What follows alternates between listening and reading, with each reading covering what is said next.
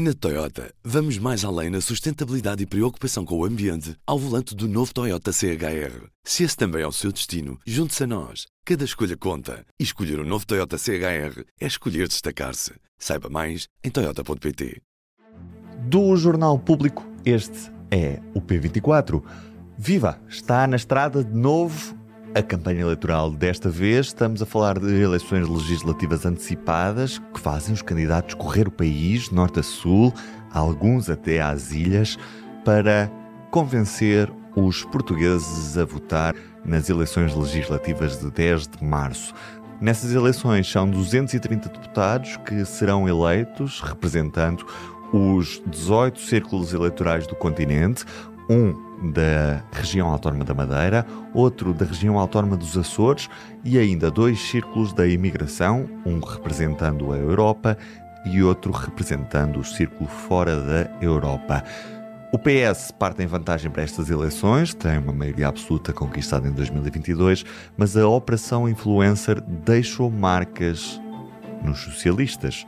Depois da saída de António Costa veio Pedro Nuno Santos e, com uma liderança nova, falta medir a capacidade eleitoral deste partido que nos últimos anos governou o país. Aliás, governa o país de forma contínua desde 2015. Depois temos à direita uma coligação que une o PSD, o CDS, que estava fora da Assembleia da República, e também o pouco relevante Partido Popular Monárquico. O nome é já histórico. Aliança Democrática, fazendo lembrar os tempos de Francisco Sacraneiro. O resultado eleitoral, esse veremos a 10 de março, mas hoje temos a editora de política do Público, Leonete Botelho, que está comigo, Ruben Martins, à conversa neste P24. Olá, Leonete, bem-vindo ao P24. Olá, Ruben, bom dia. Leonete, começámos ontem, neste domingo, a campanha eleitoral para as eleições legislativas antecipadas, dia 10 de março. A primeira questão é o que é que está em jogo nestas eleições, tendo em conta que, em primeiro lugar, temos duas grandes lideranças partidárias novas, quer no PSD, quer no PS, medem a sua força eleitoral nesta, nestas eleições de dia 10 de março, mas há muito mais em jogo. Sim, sem dúvida. Já agora, só para dizer que também há mais duas novas lideranças, que é a do Bloco de Esquerda, com Mariana Mortágua, e a da CDU, com Paulo Raimundo, e, portanto, vão ser também dois testes importantes a esses partidos. Uhum. Uh, mas em causa nestas eleições legislativas está, como sempre, a formação do novo, da nova Assembleia da República, de onde sairá o futuro governo de Portugal, e, e portanto, está em causa também, sobretudo, a manutenção do PS no, no governo, um PS novo e reinventado, ou então uma mudança de ciclo político completamente, com uma eventual vitória da AD, como aliás as nossas sondagens têm mostrado, não é? É, a sondagem desta última sexta-feira mostra isso mesmo, não é, Leonete? Mostra, inclusive, algo mais, eh, porque a penúltima também já dava a vitória da AD. Mostra que os dois maiores partidos cresceram, embora a AD tenha se destacado, está mais longe do PS nesta altura e está com cinco pontos de diferença. Portanto, há, a AD claramente está à frente nesta sondagem e uh, confirma-se uh, também a maioria, uma maioria de direita bastante maior, uma vez que se acrescentaria a isso uh, também um crescimento significativo do Chega nestas eleições. Com este cenário que a sondagem público RTP da Universidade Católica nos mostra, como é que seria o cenário de governabilidade depois destas eleições, caso este cenário se repita? Aliás, se confirme. caso este cenário se confirme, como aliás as sondagens da, da, da, da Universidade Católica têm uh, insistido, parece-me que apesar de, de não ser previsível nenhuma maioria absoluta, que é mais fácil termos um cenário de governabilidade do que se o PS ficasse à frente. Na medida em que é mais fácil a, a um, uma coligação de direita, como é a AD, fazer ainda um acordo de alguma forma, ou parlamentar, ou até de governo, também com a iniciativa liberal, e, portanto, ter uma maioria relativamente confortável, ainda que seja uma maioria relativa para governar.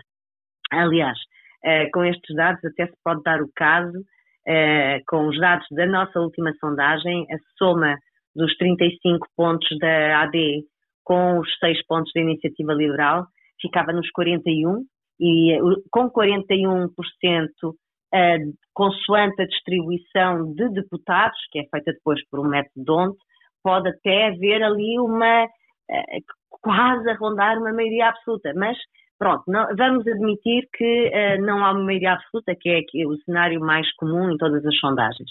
Não havendo uma maioria absoluta do, do, do da AD, mas sim uh, uma maioria de direita, torna-se menos uh, imprevisível que, que, venham, que venham mesmo a formar governo e que consigam viabilizar o programa de governo na, na Assembleia da República e até, diria eu, que é possível que um, se torne mais fácil a viabilização, pelo menos do primeiro orçamento, porque é mais fácil negociar pequenas medidas com outros partidos, como o PAN e até eventualmente como o Chega, mas não do, digamos, da, das bandeiras do Chega, para fazer passar orçamentos.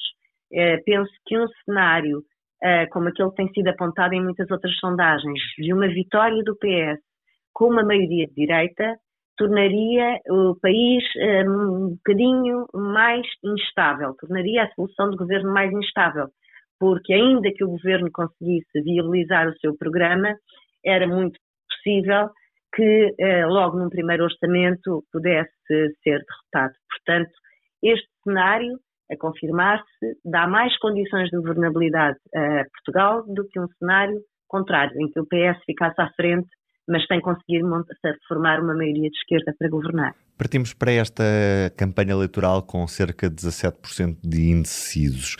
Uhum. Pergunto se é normal esta percentagem nesta fase, quando estamos a cerca de menos de 15 dias das eleições legislativas, e até que ponto é que estes indecisos vão poder decidir o rumo desta eleição? Sem dúvida que sim, que vão poder decidir, uh, mas deixa-me focar dois pontos que eu acho mais importantes do que ainda este número de indecisos. Um deles é que este número de indecisos tem vindo a baixar ao longo das várias sondagens e, portanto, as pessoas começam, até porque já ocorreram 30 debates, uh, começam a, a ter uh, as suas ideias um bocadinho mais claras e a sua decisão mais formada. Por outro lado, uh, outro, outro fator interessante aqui é o número de, de pessoas, e esse é mais, digamos, menos comum, que dizem que com certeza irão votar. São 82% de, dos inquiridos que dizem com certeza irão votar. E, portanto, o que me parece é que há um aumento, como aliás aconteceu nos Açores, um aumento de, do, do número de eleitores que vai às urnas, o que é um bom sinal da democracia e um recuo da abstenção neste, neste cenário. E, portanto, uh, também é normal que, havendo mais pessoas disponíveis e dispostas a ir votar, uh, também o número de indecisos tenha, tenha aumentado. Mas aquilo que eu noto mais é que este número de indecisos tem vindo a baixar e, portanto, as pessoas começam de facto a ter ideias mais claras e decisões mais formadas, mais consistentes. As eleições de 2022 foram muito marcadas pelo voto útil especialmente na esquerda, para beneficiar o Partido Socialista, o que levou a resultados historicamente baixos da, da CDU, do Bloco de Esquerda. Estas eleições, e tendo em conta a sondagem, a sondagem parte de um resultado já bastante baixo do, do Bloco de Esquerda, a CDU até pode ser inclusive ultrapassada pelo LIVRE, o PAN também tem uma percentagem relativamente irrelevante. Isto mostra que uh, está a acontecer alguma espécie de movimentação para voto útil ou estes partidos foram perdendo o seu apoio ao longo dos últimos dois anos por ausência de uma agenda própria ou por outro tipo de, de questões. Qual é, é a tua visão sobre isto, Lunete? Acho que é um bocadinho de tudo, mas aquilo que penso que é mais importante é de facto o voto útil. Uh, aquilo que aconteceu em 2022, na minha uh, opinião, é que o facto de Rui Rio, que então liderava o PSD, uh, eh, não, não ter conseguido clarificar o que faria num cenário de de uma maioria que necessitasse do, do, do apoio do Chega para governar. E, o Rui Rio nunca conseguiu uh, dizer claramente se sim ou se não.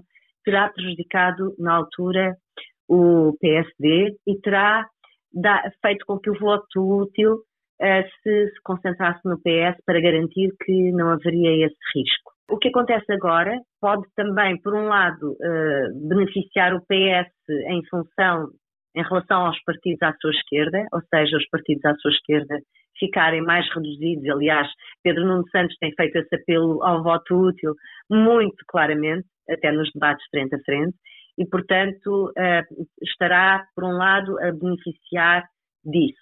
Mas, por outro, quem está a beneficiar mais do voto útil parece-me que é claramente a AD, na medida em que a Luís Montenegro conseguiu, desde cedo que disse que não governaria nunca com o apoio do Chega, não, que não faria qualquer tipo de coligação com o Chega para governar, e isso poderá fazer com que à direita as pessoas que também não se revêem no Chega concentrem o seu voto na AD. Eu penso que o Chega tem crescido, sobretudo, claro que é um, também há um voto de protesto e, e também há esse fator, mas penso que sobretudo tem crescido junto de pessoas que não têm acorrido às urnas em, em outros atos eleitorais.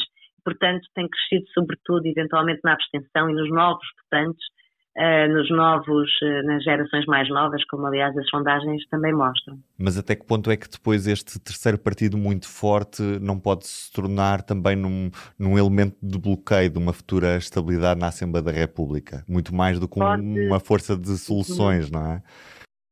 Ah, isso sem dúvida, é mais, mais, do que uma força de soluções, é uma força de, de bloqueio, é uma força de protesto, mas a verdade é que tem crescido muito e não é, não podemos escamotear esse assunto e que há, que poderá haver uma, uma reformulação, uma, uma nova forma uh, como se organizam as forças na Assembleia da República que vai marcar também um novo, uma nova era no, no parlamentarismo português, uh, isso sem dúvida.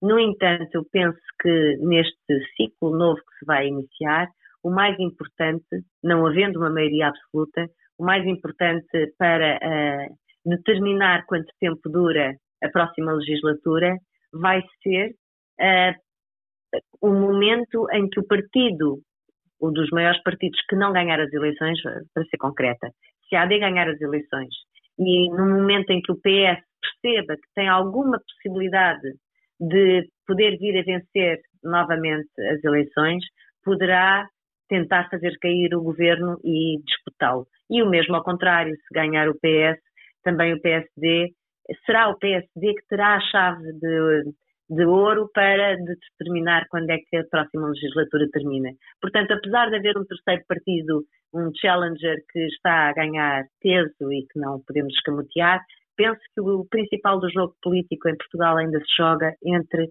as duas maiores forças políticas. E isso ainda podemos respirar fundo sobre isso. Leonete, como é que o público vai cobrir esta campanha eleitoral nos próximos dias? Olha, nós vamos ter um, muitos jornalistas na rua, não só os seis que vão acompanhar em permanência os seis principais partidos uh, com representação parlamentar, só não vamos estar em permanência com os partidos que têm deputados únicos, vamos também ter uh, outras pessoas a entrar na campanha, sempre que possível, para acompanhar todos os partidos. Vamos ter em permanência uma, uma aposta forte no nosso site com uh, ao minuto, com uh, em, os diretos da, a partir da rua, dos vários pontos do país. Vamos continuar a ter sondagens, para a semana voltamos a ter outra, esta semana voltamos a ter outra. Temos muitos trabalhos uh, elaborados de comparação de programas, de comparação de sondagens.